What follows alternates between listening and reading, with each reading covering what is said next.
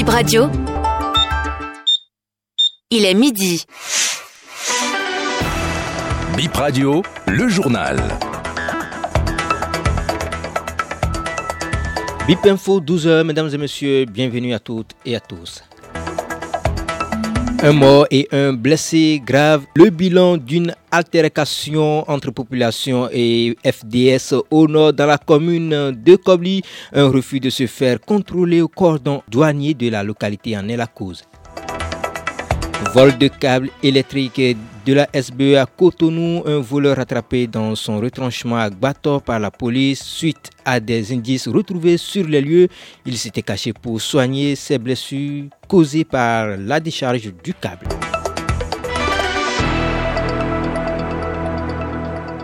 Le lendemain des heures entre population et forces de défense et de sécurité à Datoré, commune de Kobli. On y a dénombré un mort et un blessé grave. Tout est parti d'un refus d'obtempérer d'un producteur de soja de retour de ses activités de se faire contrôler au cordon douanier de la localité. Le maire et les autorités policières de la commune de Kobli organisent alors des rencontres pour sensibiliser sur la nécessité de collaborer. Séraphin Perinou Nambima, maire de Kobli, Chumpabi Radio.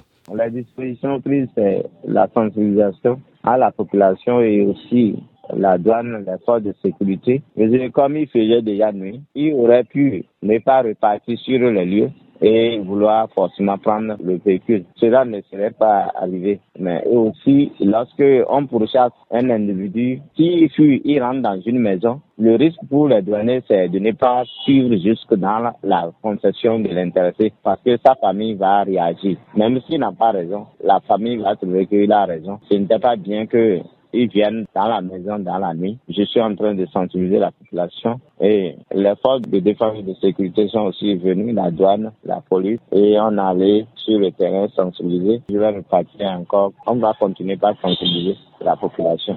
la sensibilisation et la collaboration entre la population et les forces de l'ordre, voilà ce que nous euh, prévoyons et nous continuons par le faire.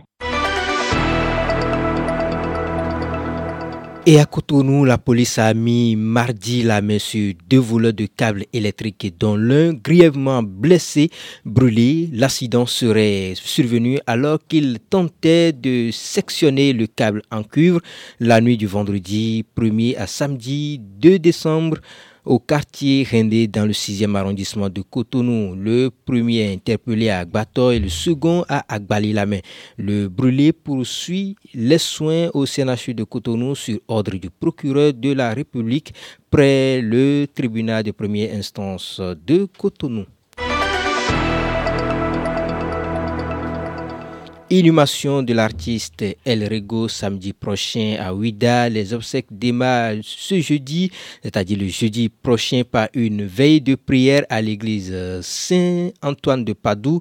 De Cocotomé, des artistes, chanteurs et comédiens du Bénin se préparent pour honorer la mémoire du disparu au cours des funérailles à la maison mortuaire à Cocotomé. Quelques précisions avec Eric Thompson, coordonnateur du comité d'organisation.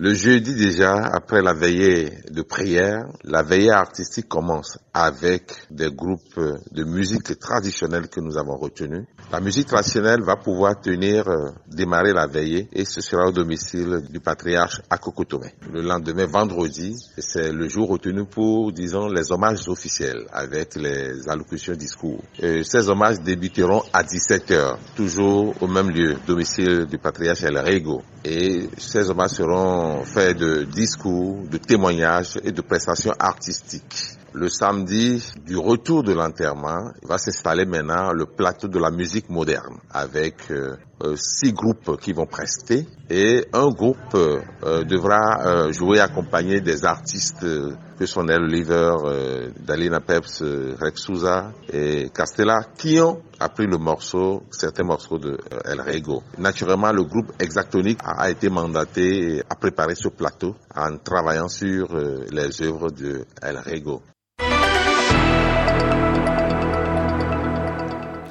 En sport, 15e édition de la Coupe d'Afrique des Nations féminines 11 pays au rendez-vous du Maroc, hôte de cette messe footballistique continentale, le tenant du titre l'Afrique du Sud dans la course pour un nouveau sacre et la RDC qui revient 24 ans après. À noter que les éliminatoires de cette canne ont pris fin hier mardi 5 décembre 2023. Toujours en sport, la phase retour de la Ligue Pro de football saison 2023-2024 s'ouvre cet après-midi à 16h dans la zone à dynamique contre Buffle au stade à Tukutuma de Dougou Cavalier reçoit Panthère de Dougou à Niki. Loto Popo contre Dynamo d'Avrancou à Grand Popo. Dans la zone B, Tonnerre joue d'Adje au stade Paulin Tomanaga de Boycon. Zone C, Aziza et Aspak s'affrontent sur le terrain de l'UAC. Ainovi et Étoile Filante se retrouvent du côté de Semekrake et à Tofo. Adidja contre AS Cotonou.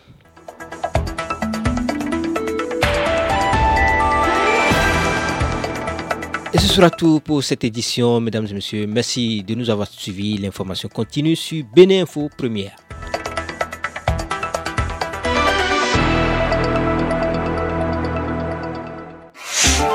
Bip Radio, ma radio, mon pays et son actu.